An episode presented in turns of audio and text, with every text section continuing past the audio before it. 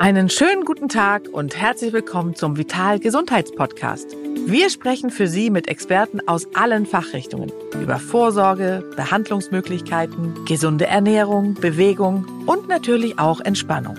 Kurzum, alles, was wir brauchen, um uns im Leben wohler zu fühlen. Herzlich willkommen zum Vital Experten Talk. Mein Name ist Charlotte Kalinder und ich habe heute zwei Damen, zwei Expertinnen, zu Gast und das hat natürlich auch einen besonderen Grund. Normalerweise sprechen wir ja hier zu zweit. Ähm, wir sprechen über ADHS im Erwachsenenalter. Ja, das ist nämlich nicht nur ein Thema, das Kinder betrifft. Auch Erwachsene bekommen die Diagnose häufig, allerdings spät und mit deutlichen Einschränkungen und Problemen im Alltag, Job und Privatleben. Und unser erster Gast, die ich zuerst vorstellen möchte, ist Angelina Börger, selbst als Erwachsene mit ADHS diagnostiziert. Herzlich willkommen. Hallöchen. Dadurch äh, in kürzester Zeit in den sozialen Medien zur Aktivistin äh, der Diagnose geworden. Und Psychologin Anke Glasmeier ist auch zu Gast und ergänzt diese Dreier-Diskussionsrunde äh, über dieses spannende medizinische Feld. Auch dir herzlich willkommen. Hallo. ja, jetzt bin ich mal gespannt. Also äh, ich habe schon gerade gesagt, wir sind wahrscheinlich alle relativ gesprächig. Ähm, Angelina, du hast die Diagnose ADHS ja erst im Erwachsenenalter bekommen, auch wie ich eben schon gesagt habe. Hattest du denn als Kind generell Symptome oder eher nicht?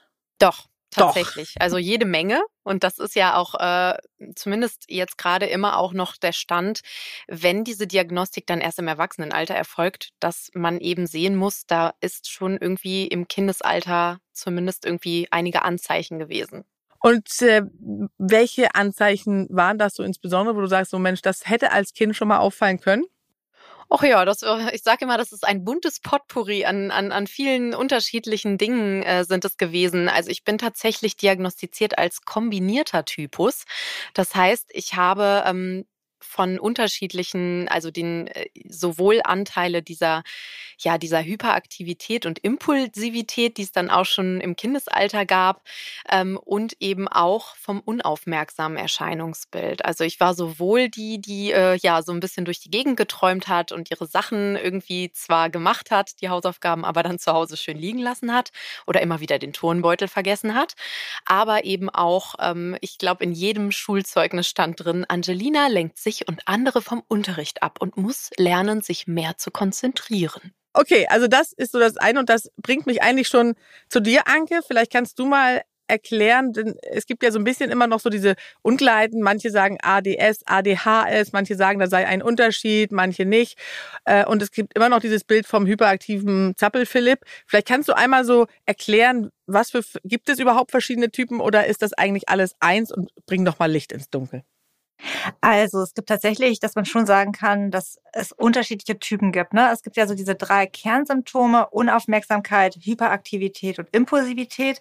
Und im Kindesalter sind die Kinder dann häufig zappelig, können schwer still sitzen, unterbrechen oder stören, ähm, haben einen hohen Bewegungsdrang, platzen mit den Antworten heraus und sind unfähig zu warten, bis sie da an der Reihe sind. Es gibt aber auch Kinder, und das sind halt häufig die Mädchen, die da eher nicht so zappelig sind, da sie zum Beispiel auch gelernt haben zu maskieren ähm, und sind, sind die dann eher gar nicht so unruhig, sondern eher ruhig und haben so eine innerliche Unruhe. Ähm, und es gibt dann ja auch so diesen Unterschied zwischen Kindern und Erwachsenen. Und bei den Erwachsenen ist es halt häufig so, dass sie zum Großteil unaufmerksam sind, aber dass die Hyperaktivität und die motorische Unruhe ähm, im Erwachsenenalter meist ein bisschen reduzierter sind. Ne? Ähm, es gibt halt tatsächlich die Menschen, die die ganze Zeit unruhig sind. Das erlebe ich halt auch in der Praxis, ne, dass ich da PatientInnen habe, die halt ganz zappelig sind und die kaum schwer, also die schwer stillsitzen können, die dann immer mit den Händen irgendwas machen müssen. Ähm, und auch die, wo man das auf den ersten Blick so gar nicht vermuten würde, dass sie beispielsweise ADHS haben, wo man dann auch so als Therapeutin ähm, zwischen den Zeilen so ein bisschen lesen darf. Und kommen denn die meisten dann mit der Diagnose zu dir oder gibt es viele auch, die einfach sagen, hm, ich glaube, irgendwas stimmt da nicht? Ähm, die wenigsten kommen wegen ADHS in die Praxis, sondern die meisten tatsächlich oder der Großteil wegen Depressionen ähm, und die haben dann auch noch gar keine ADHS-Diagnose. Ähm, es ist irgendwie auch ganz logisch, dass sich da beispielsweise eine Depression entwickelt, weil ähm, Menschen mit ADHS können halt schwer planen. Ne? Die, die können zwar gut Pläne aufstellen, aber die Umsetzung daran hapert es halt häufig.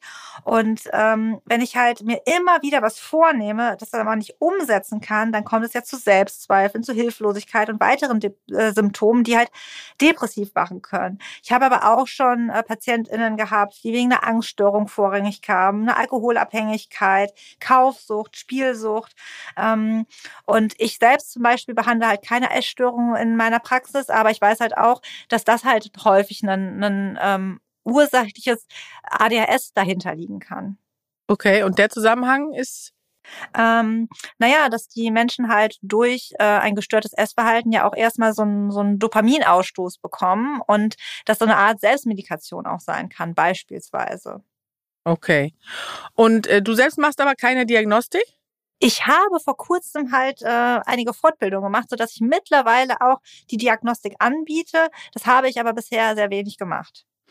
Okay. Also, äh, wenn wir jetzt schon mal bei der Diagnostik sind, also Angelina, vielleicht kannst du noch mal erzählen, ich sag mal Angelina, eigentlich wahrscheinlich Ang Ja, ich finde das wunderschön. Ich genieße das gerade einfach mal. Angelique. Aha, ja, genau. ich finde das sehr schön. Das ist doch schön. ähm, du hattest ja die Diagnose auch nicht früh. Wie hat sich das nochmal entwickelt? Vielleicht kannst du die Geschichte nochmal erzählen, wie das bei dir entdeckt wurde, für alle, die es noch nicht gehört haben. Ja, das war tatsächlich ein absoluter Zufall. Also ich bin ja selbst äh, als freie Journalistin tätig und ähm, habe eine Themenwoche gemacht. Damals äh, habe ich bei Mädelsabende gearbeitet. Vielleicht sagt das der einen oder dem anderen etwas. Ähm, genau, und da habe ich eine Themenwoche gemacht zum Thema Geheimnisse und habe mir gedacht, da muss ich unbedingt den lieben Jürgen Domian interviewen. Das ist, äh, sagt vielleicht nicht jetzt jeder Person. Ja, je nach Alter, etwas, ne? Ich je nach Alter oder je nach je nach Breitengrad würde ich auch schon fast sagen. Ähm, genau, also eine, eine WDR-Koryphäe, äh, ein, ein, im Endeffekt ein Late-Night-Talk-Master, würde ich jetzt sagen, wo früher Menschen eben anrufen konnten, anonym und ihm so seine Geschichten erzählt haben. Im Radio und das wurde dann auch immer live übertragen. Da gibt's auch heute noch die ganzen Videos auf YouTube. Und der hatte zwischenzeitlich eben wieder eine Fernsehsendung.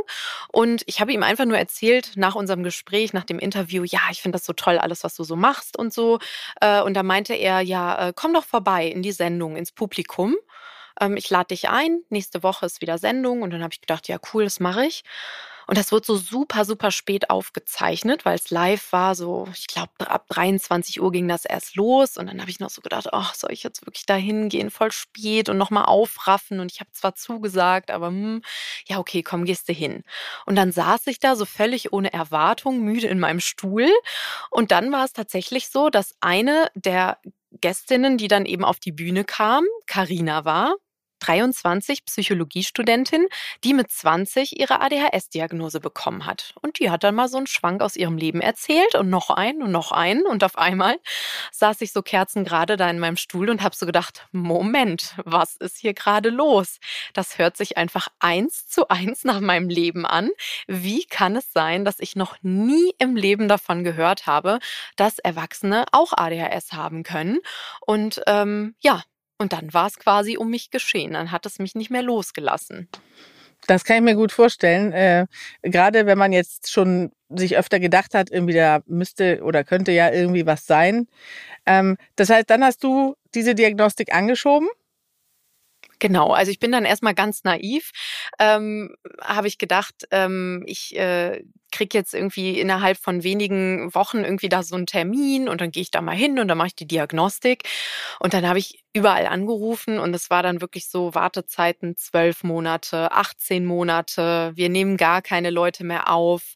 Äh, wir schreiben sie mehr auf die Warteliste und so. Und das war halt richtig äh, ernüchternd dann in diesem Moment, weil mir das gar nicht bewusst war, wie viel Bedarf da tatsächlich ist, aber wie wenig ja, im Endeffekt Experten und Expertinnen es gibt, die darauf irgendwie spezialisiert sind und dann ähm, ja diese spezielle ADHS-Diagnostik im Erwachsenenalter anbieten. Jetzt ist es ja so, dass auch hier immer wieder dieses Wort fällt, äh, ach, das ist ja jetzt die aktuelle Modediagnose und äh, ja, ja, ich habe auch ADHS.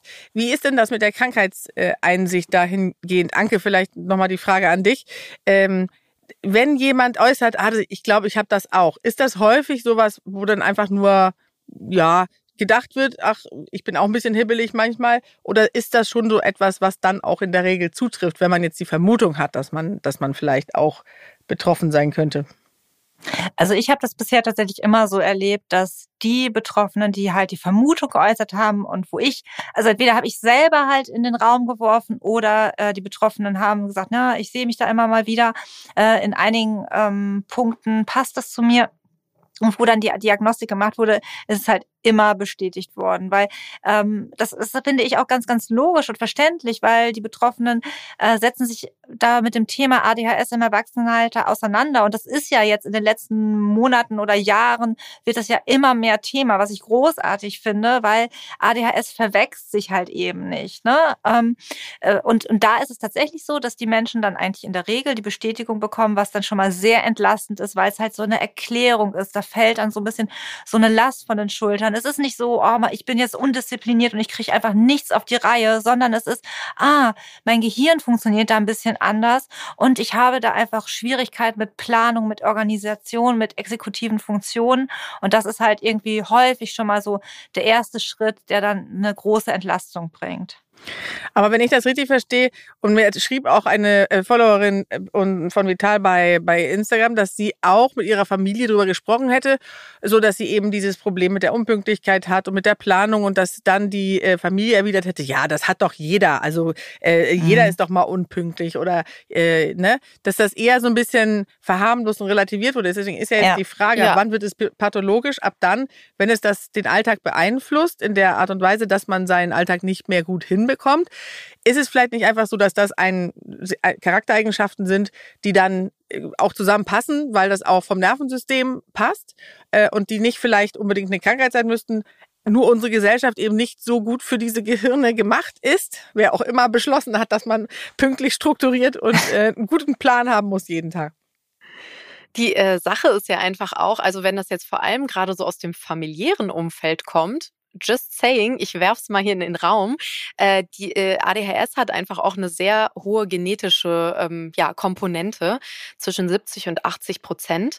Und ähm, die Möglichkeit, dass äh, jemand so aus dem direkten Umfeld äh, dann äh, erwidert, ja, das ist doch normal, das habe ich doch auch, so bin ich doch ja, auch. Okay. Ja, dann könnte man ähm, vielleicht direkt zusammen zur Herzlichen Glückwunsch, ja. du bist der Gengeber. Da, hast du, da sprichst da, da sprichst du was ganz, ganz Wichtiges an, ne? weil so Ursache und Entstehung von ADHS, da spielen halt, spielt halt die Genetik eine riesengroße Rolle, so wie du sagst. Ne? So rund 80 Prozent der Erkrankungen scheinen erblich bedingt zu sein. Und so haben ja auch dann Angehörige äh, ersten Grades, also Vater, Mutter, Kinder, halt auch nochmal eine erhöhte Wahrscheinlichkeit, ADHS selber zu haben. Ne? Und ähm, es ist da tatsächlich so, dass ich das auch so bei meinen Patientinnen erlebe, wenn die halt frisch die Diagnose haben, dass dann teilweise, also entweder ist das Umfeld so, dass sie sagen, ach, davon will ich nichts wissen oder das ist doch jetzt irgendwie wieder nur so eine Modediagnose und, ähm, und das ist doch einfach übertrieben. Oder eben auch, dass das Umfeld zurückmeldet, ach, das habe ich schon ewig gedacht und jetzt haben wir halt eine Erklärung dafür, jetzt hat das Kind einen Namen. Und das ist dann auch häufig so, auch für Partner, PartnerInnen, äh, total entlastend, weil die jetzt dann merken, ah, okay, mein Partner, der hat eigentlich gar kein Desinteresse und der vergisst nicht absichtlich irgendwelche Sachen, die wir besprochen haben, sondern das Gehirn von ihm funktioniert einfach ein bisschen anders und er kann da gar nichts für. Die Probleme in der Beziehung bestehen dann natürlich meistens trotzdem erst erstmal noch. Aber es ist irgendwo eine Erklärung und das macht halt vieles leichter. Da wäre ich, das wäre nämlich auch mein äh, nächster Punkt gewesen, was sich denn überhaupt verändert. Denn ich kann mir vorstellen, wenn ein Arbeitgeber äh, not amused ist, weil man beispielsweise Deadlines nicht einhalten kann oder eben äh, eine mangelnde Struktur hat, wenn man dem sagt, okay, ich habe ADHS für Erwachsene, ist das vielleicht ja auch möglicherweise ein Nachteil oder wie, wie ist das einzuschätzen? Was habt ihr da für Erfahrungen gemacht? Ja, also das kann, äh, also es wäre schön, wenn wir in einer Welt leben würden, wo äh, man dann irgendwie äh, Lösungen hat und, und Strategien hat und man eben auch sagen kann, okay, äh, die, die, die, die Welt ist so, so bunt und vielfältig und äh, auch im, im, im Kontext Arbeit schaffen wir da einfach Möglichkeiten. Ähm, deswegen ist es ja so, dass es ähm, beispielsweise in den USA oder in Australien so ist, dass ADHS eben auch vollumfänglich als äh, Behinderung gilt, so dass man da eben ähm, ja gewisse Sachen dann eben in Anspruch nehmen kann und, und gewisse Bedarfe eben auch äußern oder im Endeffekt auch ähm, ja quasi gesetzlich äh, einfordern kann. Ich würde mir eben wünschen, dass das äh, für Deutschland ähm, ähnlich funktioniert, dass wir da einfach Möglichkeiten und Lösungen finden, weil es ist eben, also das ist jetzt sehr häufig eben auch immer dieser sehr defizitäre Blick auf alles so, hier kommt der Mensch mit ADHS und der bringt das, das und das Problem mit. Es sind aber natürlich auch Dinge, die dadurch, dass dieses Hirn halt einfach einen anderen Bauplan hat, auch positiv sein können und total bereichernd sein können, egal ob es jetzt irgendwie im privaten Miteinander ist oder eben auch im Kontext Arbeit. Und ähm, ich fände es einfach äh, cool, wenn wir da eben ja ein bisschen ähm, ja weiter über diesen Tellerrand hinausblicken und eben schauen auch ähm, ja, was das für Möglichkeiten und Chancen bietet.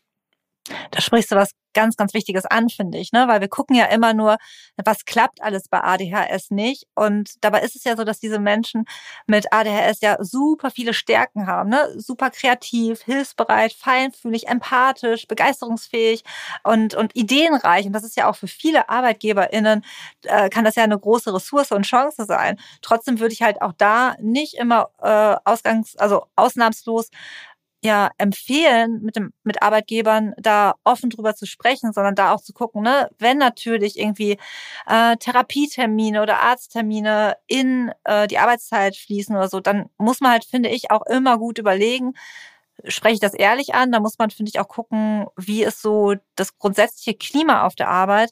Aber es ist natürlich so, dass es für ArbeitgeberInnen auch eine große Chance wäre, Arbeits Plätze so flexibel zu gestalten, dass das für Menschen mit ADHS halt auch problemlos möglich ist, die Aufgaben zu erfüllen.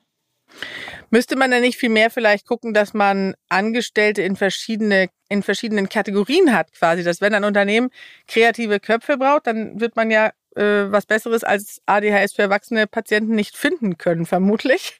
Äh, ist das vielleicht auch ein Weg, dass man einfach sagt, jeder hat so seine Gebiete, aber ja, das wär auch, wäre auf jeden Fall ein Ansatz. Also es gibt zum Beispiel, äh, also das ist immer ein Beispiel, was ich gerne nenne, ähm, dass sich äh, tatsächlich äh, auch häufig Menschen mit ADHS in Berufen finden, die ähm, beispielsweise sowas wie Notfallsanitäter oder Sanitäterin. Das sind so Jobs, wo du dann in gewissen Momenten einfach tierisch den Fokus brauchst, wo alle anderen um dich herum vielleicht so in Panik verfallen, aber dann eben gerade ein Mensch mit ADHS oft äh, ja sehr klar ist, sehr ähm, irgendwie auf die Details achtet und achtet und sehr krass eben diesen Fokus hat und ähm, das Ding dann irgendwie so mal eben wuppt, aber dann vielleicht ähm, ja äh, irgendwie den Bericht, der danach geschrieben werden muss, innerhalb von, äh, weiß ich nicht, 48 Stunden, das dann vielleicht nicht so ähm, zeitnah irgendwie auf die Reihe kriegt und äh, dass man da dann einfach ja gemeinsam irgendwie Lösungen findet, Strategien findet,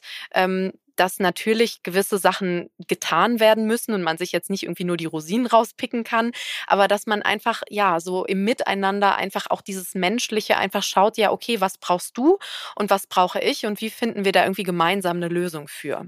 Und das ist ja auch der Punkt, ne? Dafür brauchen wir halt mehr Offenheit, mehr Aufklärung in der Gesellschaft, dass halt psychische Erkrankung, aber auch grundsätzlich psychische Gesundheit nicht mehr so ein Tabuthema ist, sondern dass einfach offen drüber gesprochen werden könnte oder kann, ohne irgendwelche Nachteile ähm, befürchten zu müssen, weil dann kann natürlich da auch eine gute Anpassung ähm, entstehen, ähm, so wie du es gerade gesagt hast, Angelina. Ja, klar. Und wie, wie ist das, ähm, wenn man jetzt so sagt, es gibt bestimmte Dinge, die man dann eben, die das ADHS für Erwachsene-Gehirn nicht so gut leisten kann. Ähm, ist es denn so, dass, dass man es trotzdem lernen kann, dass man diese Dinge dann eben trotzdem macht? Oder ist es zu empfehlen, dass man ähm, vielleicht wirklich die, die, äh, wenn wir jetzt das Beispiel des Notfallsanitäters nehmen, dass man da vielleicht einfach sagt, okay, für die Einsätze super geeignet, aber die äh, Papiere ausfüllen, äh, könnte dann eventuell ja jemand anders auch machen. Ja, also es ist, äh, es ist immer die Frage, ne? Also möchten wir jetzt, jemand bekommt eine Diagnose, möchten wir, dass diese Person jetzt wieder die Aufgabe hat, sich in irgendwas, ja, irgendwie ähm, reinzuarbeiten, an sich irgendwie wieder alles zu verändern, um dann wieder ins System zu passen? Das hat ja vorher auch schon nicht funktioniert. Also da bin meine Meinung ist, wirklich da sehr krass bei beim Individuum zu bleiben und zu schauen, was braucht die Person, was möchte sie? Möchte sie gewisse Sachen irgendwie erreichen und ist das mit einem gewissen Aufwand verbunden? Und ähm, ja, möchte man das eben leisten? Aber es ist einfach auch in Ordnung zu sagen, so wie die Welt eben gerade ist, funktioniert mein Gehirn nicht überall reibungslos. Und das ist auch in Ordnung, wenn ich da an manchen Punkten einfach sage, so funktioniert das für mich nicht. Ich nehme mich da ein Stück zurück, aber mein Wert Wert ist eben nicht davon abhängig, wie viel ich leiste oder wie schnell ich die Dinge leiste, sondern ich bin halt ich und das ist in Ordnung so. Und ich glaube, ähm, das ist an dieser Stelle einfach auch ganz wichtig. Das stimmt absolut. Ähm, ne, da irgendwie auch so, so ein bisschen Selbstmitgefühl zu entwickeln, wo sind meine Stärken, wo sind meine Schwächen ähm, und dann eher die Stärken zu stärken, statt die Schwächen zu schwächen. Und gleichzeitig natürlich ist es auch so, dass ADHS auch ja behandelt werden kann. Das heißt nicht, dass man das irgendwie wegbekommt oder so. Und das ist, glaube ich, auch gar nicht das Ziel. Und das wollen viele Betroffene eben auch nicht, weil es hat natürlich auch einfach so diese Superkraft, dass man so kreativ ist, empathisch etc. ist. Ähm, sondern da kann man natürlich einerseits ne, auch mit äh, Pharmakotherapie, also mit Medikamenten arbeiten. Da ist tatsächlich aber auch so, dass nicht alle Betroffenen oder alle Menschen mit ADHS gerne Medikamente nehmen möchten oder die auch nicht gut vertragen. Und da ist auch Psychotherapie etwas, was sehr hilfreich ist, wo man halt in Einzelgesprächen, aber auch in Familien- oder Angehörigengesprächen oder Gruppentherapien lernen kann, mit den Verhaltensweisen umzugehen und beispielsweise auch zu schauen, wie kann ich äh, eine bessere Impulskontrolle bekommen, wie kann ich anders mit meinen Emotionen umgehen, wie kann ich ähm, ja achtsamer leben, Selbstfürsorge in mein Leben einbauen, um besser äh, mit mir selbst umzugehen. Sport ist häufig halt auch etwas, was gro also großen Einfluss hat. Ähm, und da zu lernen, mit den eigenen ja, Verhaltensweisen besser umzugehen, sich selbst nicht die ganze Zeit abzuwerten. Und das hat auch einen großen Einfluss halt auf das Alltagsleben. Und wenn man jetzt zum Beispiel die Impulskontrolle nimmt, wie, wie ist es denn, also kann man zum Beispiel mal sagen, wie kann ein ADHS-Verwachsenen-Patient lernen, mit Impulsen, wie zum Beispiel Käufe oder sowas, besser umzugehen? Wie geht man da an so eine Therapie ran? Also da würde man erstmal schauen, ne, was sind so automatische Abläufe, wo sind irgendwie so Routinen, wo das häufig auftritt. Und dann schaut man, ne, wie kann man quasi so wie so ein Fitnesstraining fürs Gehirn schauen, dass man da Reaktionsverhinderung erlernt. Was sind so Vor- und Nachteile des Verhaltens? Ein Stoppprinzip würde man einbauen und vor allen Dingen üben, üben, üben. Okay, üben, üben, üben ist die eine äh, Sache. Die Medikamente habt ihr gerade schon angesprochen. Äh, da gibt es, die haben nicht so ein gutes Image, kann man vielleicht, kann man wahrscheinlich immer noch sagen. Ähm, vielleicht kannst du einmal erklären, wie die äh, äh, Pharma oder wie, wie sozusagen die Medikation, woraus die bestehen kann und was die mhm. macht. Weil es wird ja oft gesagt, oh, das sind Amphetamine und dann eigentlich gibt man dann ja etwas, äh, wo man noch hibbeliger werden müsste, hat aber eine, ja. para, äh, eine paradoxe Wirkung. Erklär mhm. das doch nochmal. Also, wenn man sagt, ne, man möchte jetzt medikamentös auch äh, eine Behandlung ähm, ja dazu einbauen. Dann äh, wäre jetzt das erste Mittel der Wahl sind halt Methylphenidat-basierte Psychostimulantien. Ne? Das ist sowas wie Medikinet, Adult oder Ritalin Adult. Und das sind langsam wirkende Präparate. Ähm, dieses Methylphenidat bremst die rasche Rückführung von Dopamin, weil äh, Dopamin wird halt im Gehirn von Menschen mit ADHS schnell abgebaut und geht dann zurück in den Speicher und sorgt dadurch, durch das also Medikament, das sorgt dann dafür, dass eine Konzentrationserhöhung vom Dopamin im Gehirn ist. So kann halt besser Aufgaben geplant werden, organisiert werden, die auch dann durchgeführt werden ohne Unterbrechung. Ähm, so wirkt halt erstmal Ritalin oder Medikinet beispielsweise. Und dann gibt es aber auch noch die zweite Gruppe.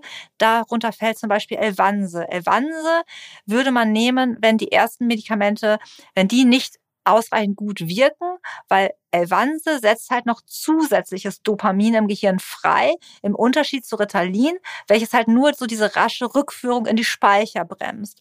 Und das führt halt dann dazu, dass besser geplant werden kann und halt nicht äh, dieser Dopaminmangel im Gehirn herrscht. Das heißt, war es verständlich? Ja. Ja, total. Also genau, überprüf du nochmal. ähm, Klar, das, das ist schon äh, verständlich. Was, äh, aber äh, du, triffst du nicht auch oft auf Menschen, die da schon sehr große Vorbehalte haben gegen die Medikamente oder ändert sich das gerade? Ja, also es ist schon so, dass die Leute dann einerseits sagen, oh, ich weiß nicht und das macht doch abhängig und so. Ähm, aber häufig ist das so ein starker Leidensdruck, weil ne, Depressionen etc. Äh, vorliegen. Und da würde ich, ja, ist mittlerweile meine Haltung, gar nicht so unbedingt zu sagen, dann fängt man mit einem Antidepressivum an, was halt gegen die Depression wirkt, weil wenn dahinter halt ein unerkanntes oder unbehandeltes ADHS ist oder liegt, dann, dann bringt das, äh, das, äh, das Antidepressivum gar nicht so viel. Und häufig ist halt so eine Verzweiflung da, dass sie dann auch sagen, okay, ich probiere es mal aus und dann kann ich wenigstens sagen, ich habe alles ausprobiert und häufig ist halt die Erfahrung dann auch ganz gut. Ähm, die Betroffenen würden das oder nehmen das Medikament dann aber zum Beispiel auch nicht täglich, ähm, also viele zumindest, oder sagen so am Wochenende nicht, ähm, weil sie dann halt häufig halt so einen Rebound-Effekt erleben, das halt auch als unangenehm wahrgenommen wird. Aber die Menschen, die ich jetzt in Behandlung habe, die die Diagnose haben, wollen es zumindest mal ausprobieren. Klar, das ist natürlich immer ein guter Weg. Wie siehst du das, Angelina? Ja, ich bin, äh, also ich, ich nehme selbst ADHS-Medikamente. Ich äh, nehme jeden Tag ADHS-Medikamente. Mir helfen sie sehr gut.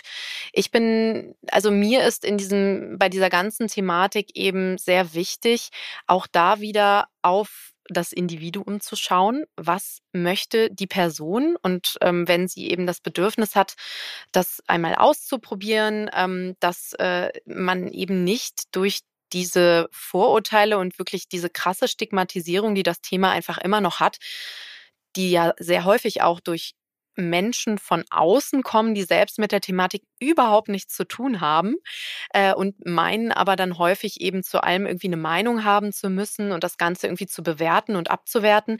Das ist dann häufig ein Faktor, der dafür sorgt, dass Menschen sich gar nicht erst trauen, irgendwie was auszuprobieren oder danach zu fragen oder das Ganze irgendwie mal anzusprechen. Aber es geht ja auch darum, dass das Ganze natürlich engmaschig begleitet wird. Also es soll ja niemand jetzt irgendwie, ich zieh mal los und hol mir das irgendwo auf dem Schwarzmarkt, sondern das soll natürlich äh, unter ärztlicher Aufsicht ähm, ja ausprobiert werden. Und äh, ich kenne sehr viele Menschen eben, die äh, gute Erfahrungen damit machen, aber es ist eben auch ein Stück weit ein bisschen herumexperimentieren, um zu schauen eben, welches Präparat funktioniert für mich, funktioniert überhaupt eins, überwiegt eben die Wirkung, die Nebenwirkungen und ähm, in welcher Dosierung brauche ich es, in welcher Menge. Und das ist eben, also ich finde es wirklich problematisch, wenn diese Angst davor von außen irgendwie erzeugt wird, dass Menschen sich nicht trauen, ähm, ja, das ganze Thema mal für sich anzugehen, obwohl sie eigentlich gerne möchten. Mhm, klar. Was würdest du denn sagen, wenn, wenn du jetzt beschreiben müsstest, wie ein Tag ohne das Medikament ausgesehen hat und wie ein Tag damit mit dem Medikament? Was ist der größte Unterschied? Worin unterscheiden sich diese Tage? Ja, ähm, ohne das Medikament definitiv unstrukturierter, äh, unmotivierter, ähm, einfach dieses ähm, viele Dinge gleichzeitig irgendwie beginnen, zum Teil nicht mal beginnen, sondern sie beginnen dann einfach oft im Kopf und werden gar nicht erst umgesetzt. Und durch das Medikament, das ist aber auch das, also weshalb ich auch immer ganz offen einfach damit umgehe, es ist natürlich jetzt keine Wunderpille, die man sich irgendwie einschmeißt und zack ist, ist die Steuererklärung äh, fertig. Genau, und es ist genau, es ist nicht irgendwie das, das, das, Gegenteil. Ja, ne? Und das macht eben auch diesen großen Unterschied, weshalb das ja auch ein Präparat ist, was ähm, was dann auch missbräuchlich genutzt wird von Menschen, die dann eben sagen, oh mein Gott, ich stecke hier irgendwie in der, in der krass, im, im Jura-Examen oder sonst was und, und, und besorg mir das irgendwie. Ähm, das ist natürlich bei einem Menschen mit ADHS eben nicht der Fall, weil es wird ja nicht gedopt oder, oder irgendwie ähm, versucht, das Gehirn äh, zu einer Leistung zu bringen, zu der es eigentlich nicht imstande ist, sondern es wird eben etwas ausgeglichen. Es wird dafür gesorgt, dass das dort ankommt, wo es ankommen soll und eben auch mehr ausgeschüttet wird. Ähm, ja, ähnlich eben. Also für mich ist immer dieser Vergleich eben von jemandem, der äh, ja beispielsweise Diabetiker oder Diabetikerin ist und eben durch das Insulin auch dafür sorgt, dass das, was der Körper nicht eigenständig in der Menge herstellen kann, eben ähm, ja damit irgendwie versorgt wird.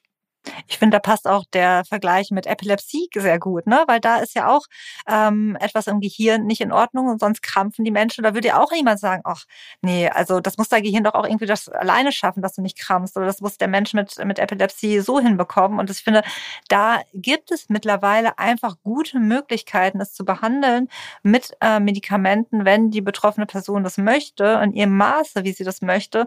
Und ich finde es da tatsächlich total fatal, dass ähm, in der Gesellschaft so negativ über ähm, ADHS-Medikamente oder grundsätzlich über diese in Anführungsstrichen Modediagnose gesprochen wird, weil da einfach ein enormer Leidensdruck hintersteckt und zum Beispiel auch in meiner Berufsgruppe ähm, super viele KollegInnen einfach auch wenig Ahnung von ADHS haben. Also ich habe in meiner Weiterbildung nichts zum Thema ADHS im Erwachsenenalter gelernt.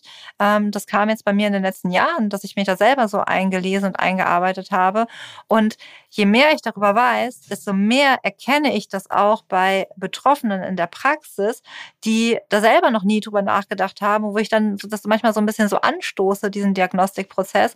Und ich glaube, dass wir, je mehr wir die Augen da offen haben, desto mehr Erklärungen finden wir da halt auch äh, bei den PatientInnen, wo es es möglicherweise auch ähm, ja, in der Behandlung stockt oder nicht weitergeht, weil da möglicherweise eine ganz andere Diagnose hin, unten hinten drunter liegt. Und was sind denn die Lebensbereiche, wenn die, wenn die Patienten dann kommen, in denen sie die meisten Probleme haben? Vielleicht ist das natürlich auch unterschiedlich, aber ähm, da gibt es ja wahrscheinlich auch so Schwerpunkte. Ja, also man kann eigentlich sagen, dass es fast jeder Lebensbereich ist, in dem Planungen umgesetzt werden müssen. Also die Planung an sich ist halt häufig nicht das Problem, weil die Betroffenen können super To-Do-Listen machen, super Pläne nur die Umsetzung, daran scheitert es dann häufig. Ne? Sei es im Beruf oder Studium, dass man da irgendwelche Aufgaben abarbeiten muss oder Prüfungen vorbereiten sollte, im Haushalt, dass da irgendwie regelmäßig eingekauft werden sollte, um auch irgendwie was zu essen zu Hause zu haben. Oder halt auch im Bereich Beziehungen, im Umfeld, dass es da irgendwie die Herausforderung ist, dass da häufig am Verständnis fehlt, wenn dann irgendwie wiederholt zu spät gekommen wird, irgendwas abgesagt werden muss oder irgendwie vergessen wird. Ähm, und das sind so Bereiche, die ich halt häufig erlebe, dass die Betroffenen da ähm, ja dann Schwierigkeiten haben. Wie viele Menschen sind denn äh, in Deutschland schätzungsweise betroffen? Weiß man das? Müsste ich googeln. Also ähm, es gibt nur Schätzungen tatsächlich. Also es gibt jetzt keine Erhebungen. Mhm. Es gibt Erhebungen aus den USA und Australien, UK und so, an denen man sich auch orientieren kann. Ähm, man schätzt, in Deutschland sind es 2,5 Millionen Erwachsene alleine plus eine hohe Dunkelziffer. Mhm. Und äh, genau, und da sind Kinder und Jugendliche ja dann eben noch nicht mit eingerechnet. Das heißt, das sind äh, Menschen, die möglicherweise ADHS für Erwachsene haben, aber es ist ja sehr schwer, einen Therapieplatz oder einen Diagnoseplatz äh, zu finden, einen Therapeuten für eine Diagnose zu finden, ist sehr schwierig. Äh, wie kann man denn vorgehen, wenn man das Gefühl hat, äh, dass man betroffen ist und man findet niemanden, der das macht. Denn du sagst ja auch, Anke, wenig Menschen kennen sich bisher damit aus. Es ist nicht mal Teil des Studiums richtig. Äh, an wen kann man sich denn wenden? Ja, also ich würde da tatsächlich erstmal im Umkreis schauen, gibt es da irgendwo Spezialambulanzen zum Thema ADHS? Ähm, oft ist es an Unikliniken auch, äh, gibt es da Spezialinstitute. Äh, ähm, dann zu gucken, gibt es irgendwo ja niedergelassene PsychotherapeutInnen, aber die haben natürlich auch immer super lange Wartezeiten. Ne? Das liegt nicht daran, dass wir, dass meine Berufsgruppe keinen Bock hat zu arbeiten oder so, sondern dass es liegt daran, dass es einfach zu wenig Kassensitze gibt. Ein Kassensitz benötigt man, um mit den ähm, gesetzlichen Krankenkassen abrechnen zu können. Und es gibt so viele Kassensitze, wie die Bedarfsplanung 1999 berechnet hat. 1999 ist jetzt schon ein paar Jährchen her. Seitdem ist die Entstigmatisierung vorangeschritten. Menschen suchen sich eher Hilfe, wollen eher Unterstützung haben. Es ist nicht mehr so ein großes Tabuthema. Und ähm, es wurde in den letzten Jahren, es wurden immer mal wieder ein paar Kassensitze dazu ähm, ja, ähm, ermöglicht. Aber da sind wir tatsächlich sehr ausgebucht. Ähm, das finde ich halt etwas Wichtiges, da sich erstmal auf Wartelisten auch schreiben zu lassen oder halt diese Spezialambulanzen. Es gibt auch immer mehr Praxen, die auch da einen Schwerpunkt haben, die dann natürlich aber meistens sehr überlaufen sind. Okay. Was die Diagnosestellung anbelangt, äh, haben wir ja eingangs schon mal ganz kurz drüber gesprochen, ähm, dass es eben auch Symptome aus der Kindheit äh, gibt, die mit einbezogen werden. Und man muss da ja eine ganze Reihe mitbringen und offenlegen. Also das ist schon nicht so ohne, oder? Ja, so eine Diagnostik von, von ADHS, die, die macht man nicht mal so in zehn Minuten, sondern in der Regel hat man da schon so drei bis fünf Termine. Ich habe natürlich auch schon von PatientInnen erfahren, dass die ja irgendwie nur so einen Termin hatten oder so. Der ist dann aber auch meistens um mehrere Stunden. Ähm, man gibt so eine ADHS-Diagnose, die vergibt man nicht mal eben einfach so, sondern da schaut man, ne, man macht eine strukturierte Exploration, man macht eine Verhaltensbeobachtung, man gibt Fragebögen zur Vertiefung mit. Auch gerne wird für die Fremdbeurteilung mit den Eltern oder Personen, die die Person jetzt im Erwachsenenalter gut kennen, gesprochen. Zeugnisse werden angeschaut, andere Diagnosen, die das Verhalten besser erklären könnten oder auch organische Ursachen werden ausgeschlossen. Und das ist etwas, was schon auch Zeit in Anspruch nimmt und äh, wo genau geschaut wird. Und dann, das heißt, man muss erstmal alles mitbringen, Zeugnisse und dann passiert diese Evaluation. Wenn man also, dran denkt. Ähm, ja, und manchmal findet man diese Zeugnisse ja auch gar nicht mehr. Oder. Habe ich auch ähm, überlegt, die hat ja nicht jeder noch in der Schublade, ne? Ja, ja, und, ich und das halt ist aber tatsächlich ein großes Problem. Also das ja. ist tatsächlich ein Problem, was äh, auch viel zurückgemeldet wird und weshalb Menschen keine Diagnose bekommen können, weil ihnen die Zeugnisse fehlen oder weil Zeugnisse beispielsweise unauffällig sind, was ja dann im Zusammenhang vor allem mit, mit Mädchen beziehungsweise Frauen oft der Fall ist, dass sie eher unauffällig in der Kindheit und im Jugendalter waren, weil sie sich eben so krass anpassen mussten oder gelernt haben, sich anzupassen. Also quasi eigentlich ein Skill, ne, um zu mhm. überleben, wenn wir es so übersetzen wollen. Und das wird dir dann nachher im Erwachsenenalter, wenn du diese Diagnose einfach brauchst, dringend, äh, ja, zum Verhängnis. Und das ist schon krass. Klar. Genau. Und und, und da wird einem aber, das wird alles einem im ersten Gespräch auch gesagt. Ne? Da kriegt man diese Fragebögen und sagt, einem wird erklärt, wem man die geben sollte.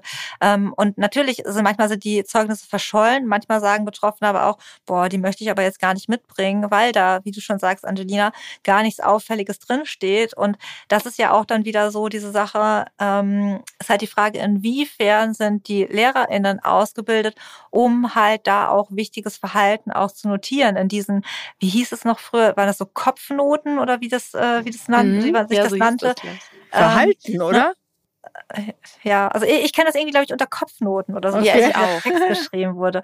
Und das ist aber tatsächlich etwas, wo ich ähm, das auch so von den ExpertInnen, bei denen ich Fortbildung hatte, ähm, mitbekommen habe, dass wenn es keine Zeugnisse gibt, aber alles, was sonst so dafür spricht und auch man, man mit dem, äh, mit den Eltern gesprochen hat und anderen Menschen aus dem Umfeld, ja, dann ist es natürlich schade, weil das würde dieses, dieses diagnostische Bild nochmal ähm, verstärken oder komplementieren. Aber das ist jetzt auch nichts, wo die Leute, also Betroffene, die das von sich vermuten, denken, oh, mir fehlen jetzt aber die Zeugnisse, deswegen kann ich keine Diagnostik anfangen, sondern trotzdem los rausgehen, weil häufig ist es wirklich so, dass das so eindeutig ist, auch wenn ich nicht mal irgendwie einen Fragebogen oder so mitgegeben habe, dass es da einfach schon so klar ist, dass da ein ADHS vorliegt. Du hast ja vorhin gesagt, dass du es häufig schon direkt merkst, auch wenn die selber noch gar nicht wissen, die, als wäre es quasi ja. so eine besondere Menschen, Typus, ne? Ähm, ja, vor allem eher eine, keine homogene Gruppe, das vergisst man vielleicht auch manchmal. was, was, was sind so Anzeichen, wenn jemand in deine Praxis kommt, wo du denkst, das, da ist das schon klar? Also wird ja nicht nur ein mhm. Fußwippen sein, ne? Nee, ach, das ist sowas wie ein zu spät kommen, falsche Zeit aufschreiben, an einem anderen Tag zur richtigen Uhrzeit kommen, ähm, Hausaufgaben vergessen, die wir besprochen hatten, ähm, äh, dass man äh, immer wieder von, von Beziehungsschwierigkeiten spricht. Das, das, das, das, das sind so viele Dinge. Oder auch, dass man halt sagt, ne, ja, und dann habe ich da ähm, wieder bestellt, obwohl ich eigentlich nicht wollte. Ähm, das sind beispielsweise so typische Sachen, die. Und das haben normale Menschen in Anführungsstrichen dann immer im Griff? Muss ich mal so fragen. Nö, aber wenn ich das kenne halt viele, die bestellen zu viel. Ja, aber wenn das dann halt in dieser Kombination mit vielen anderen Dingen auftritt, ne? Also das hat, glaube ich, jeder. Ich bestelle auch manchmal was irgendwie, wo ich denke, oh, muss ich das jetzt äh, irgendwie bestellen? Aber ich packe die Pakete dann direkt aus und wenn mir die Sachen nicht gefallen, dann gehe ich am nächsten Tag zur Post und schicke das zurück. Menschen mit ADHS ist es halt häufig eher so, dass sie dann das irgendwie irgendwie zwei Wochen später erst auspacken und dann kann man es nicht mehr zurückschicken oder ähm, das, äh, das gerät alles in Vergessenheit. Oder sie schicken es an sich selbst zurück. Ja, oder das? auch noch. Aber es ist ja? ja? eigentlich, es ist ja genau dieses Ding, was du auch in deinem Buch beschreibst, Angelina, dieses, dass, dass die Menschen dann so als, wow, die sind total chaotisch und, äh, ne, und verpeilt und verplant. Also das heißt im Umkehrschluss, das ist schon immer ein Hinweis. Ähm, oder gibt es auch total verpeilte, chaotische Leute, die nicht ADHS für Erwachsene haben? Nee, es gibt äh, ja, und es gibt vor allem auch Menschen, die unglaublich. Die sind eine halbe Stunde zu früh. Die sind perfekt durchgetaktet. Da kannst du, äh, da ist kein Chaos in der Bude. Ähm, die kommen immer pünktlich und haben alles äh, irgendwie durchgetaktet. Aber das ist eben auch eine mögliche Bewältigungsstrategie, die man sich einfach im Laufe der Zeit antrainiert hat, weil man eben so die große Panik davor hat, habe ich schon wieder den Schlüssel stecken gelassen, ist der Herd noch an, äh, hoffentlich komme ich nicht wieder zu spät und, und äh, versau mir dadurch irgendetwas.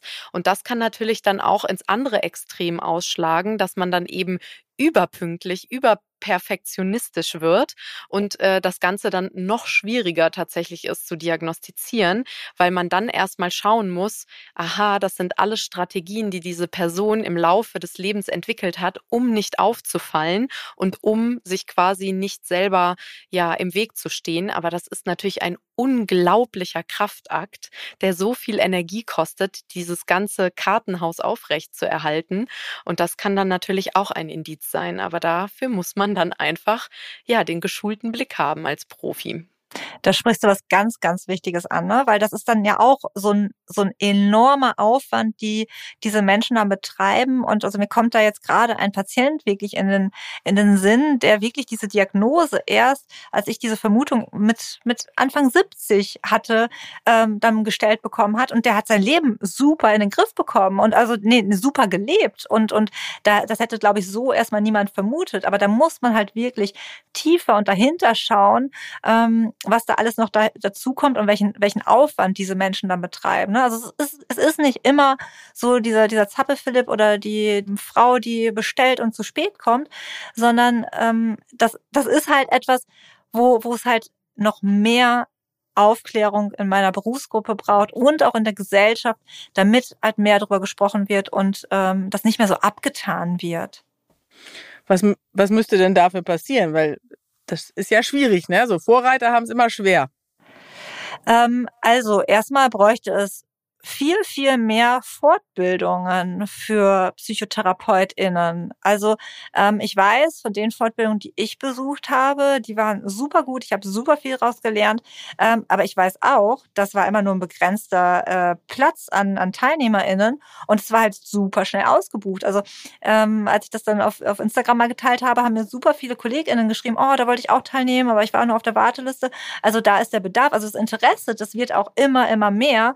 Ähm, ich glaube auch so ein bisschen durch, durch dein Buch, Angelina, dass das immer äh, mehr KollegInnen auch lesen und merken, ah, okay, vielleicht sollte ich mich da mal mehr mit beschäftigen. Also ich, ich spreche da zum Beispiel auch häufig mit KollegInnen drüber und die haben jetzt auf einmal auch mehr Interesse daran. Ich glaube, das ist so dann irgendwann jetzt ein Selbstläufer, aber da braucht es halt Angebote, sich weiterzubilden. Mhm. Gibt es denn Differentialdiagnosen, also sprich äh, ähnliche Krankheitsbilder, um jetzt nochmal auszuschließen, dass es auch was anderes sein könnte, wie es ja bei den meisten Erkrankungen gibt? Ja, also was häufig verwechselt wird, ist zum Beispiel ADHS und die Borderline-Persönlichkeitsstörung, ne? Weil da ist zum Beispiel diese Impulsivität, so eine Instabilität oder so eine innere Leere. Ähm, das sind so so ja Gemeinsamkeiten, so eine Stressintoleranz oder auch so diese Instabilität in Beziehungen. So, das ist etwas, was häufig dann auch bei äh, KollegInnen, die diese, diese Unterschiede nicht kennen, halt verwechselt werden kann. Was ist denn der Unterschied der größte zwischen den beiden? Ähm, das kann man so ganz klar gar nicht so sehr sagen, weil da gibt es halt auch viele Überschneidungen. Und es können auch Menschen mit ADHS, können halt zusätzlich auch Borderline haben. Ne? Aber Borderline äh, beginnt in der Regel etwas später und ähm, die Menschen neigen da halt häufig auch zu Selbstverletzungen, was bei ADHS nicht immer vorkommt oder ich glaube gar nicht so häufig. Zusätzlich ist es so bei, bei Borderline, ähm, dass die Menschen ähm, nicht immer unter Hochspannung sind und dieses, dieses Aufmerksamkeitsproblem ist da nicht so durchgängig. Okay. Was, was hat sich denn im Grunde äh, seit der Diagnose für dich verändert, Angelina? Alles. also äh, auf allen Ebenen tatsächlich. Also sowohl, sage ich jetzt mal, auf der auf der persönlichen Ebene, dass ich einfach liebevoller zu mir geworden bin, dass ich einfach angefangen habe zu verstehen, wie mein Gehirn funktioniert, dass es eben anders funktioniert und wie es funktioniert und wie ich das eben auch beeinflussen kann. Und ähm, eben dann ganz viel Selbstakzeptanz dann in diesem Fall auch. Das ist natürlich auch ein, ein lebenslanger Prozess. Das ist ja nicht abgeschlossen, aber da stecke ich mittendrin und das tut sehr gut. Und dann eben auch bei mir natürlich auf der beruflichen Ebene. Ich habe mir das Thema so zu Herzen genommen, weil es für mich eben damals ja, dass ich eben diesen Gedanken hatte, krass, wenn es mir so geht, wie vielen Menschen geht es da draußen wahrscheinlich noch so und wieso gibt es eben nicht genug Hilfe, nicht genug Informationen und Aufklärung? Und das war dann eben direkt wieder so einer äh, meiner Impulse zu sagen, okay, dann nehme ich es halt selbst in die Hand und, und ähm, äh, setzt es irgendwie um und gehe das Ganze an. Und äh, ja, das hat viele Früchte getragen und entwickelt sich auch immer weiter. Und da bin ich sehr glücklich drüber, weil dadurch einfach auch eine, eine große Community herangewachsen ist, äh, die sich gegenseitig einfach auch äh, ja, unterstützt und austauscht und ähm, ja, die in diesen Momenten, wo dann vielleicht auch mal ja zu wenig Hilfsangebote da sind, diese Gebote dann eben auch aus den Communities heraus geschaffen werden. Und das ist ähm, ja ist was ganz Tolles. Ach toll. Und vielleicht, wenn das jetzt Angehörige hören oder Menschen, die jemanden kennen, wie kann man denn den ähm, Patienten mit ADHS für Erwachsene, wie kann man denen helfen? Wie kann man sie unterstützen? Also da finde ich es ganz, ganz wichtig, dass das Umfeld sich über die Symptomatik, den Verlauf der Symptomatik und auch typische Verhaltensweisen informiert, um zu verstehen, was in der betroffenen Person vorgeht. Ne? Eine ehrliche und offene Kommunikation ist wichtig, Ruhe, Geduld. Ähm, man kann teilweise, aber bitte nicht unbedingt alle Aufgaben übernehmen, die der Person noch Ne? Ich sage bewusst noch, weil es kann natürlich auch besser werden, schwerfallen.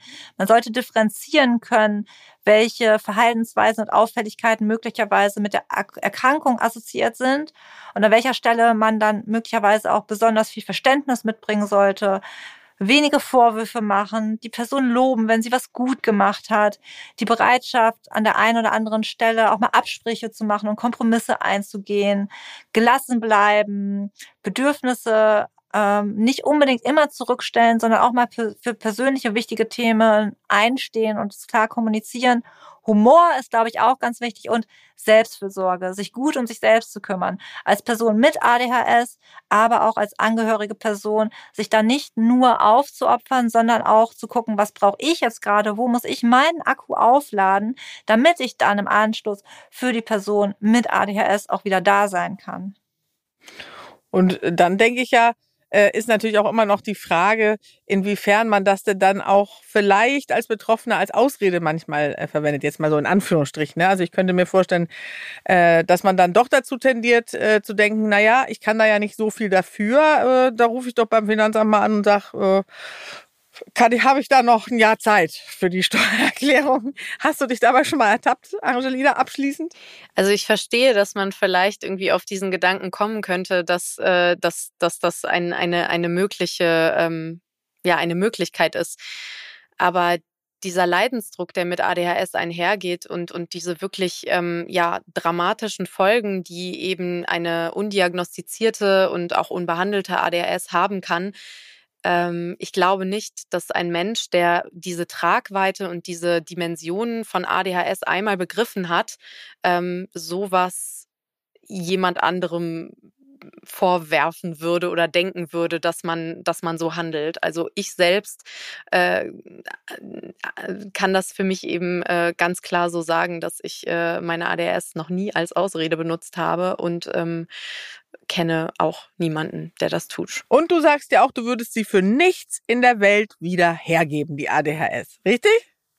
Richtig. Ein schönes Schlusswort. Mein Leben bereichert, ja. Aber das kann auch nicht jeder sagen, tatsächlich. Ja. Aber es ist ein, das ist, geht auch in die richtige Richtung. Vielleicht können es viele auch von dir lernen.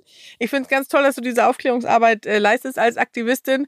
Und auch, Anke, dir vielen Dank, dass du dich um dieses Thema kümmerst. Ich wünsche euch ganz viel Energie dabei, das weiter voranzutreiben.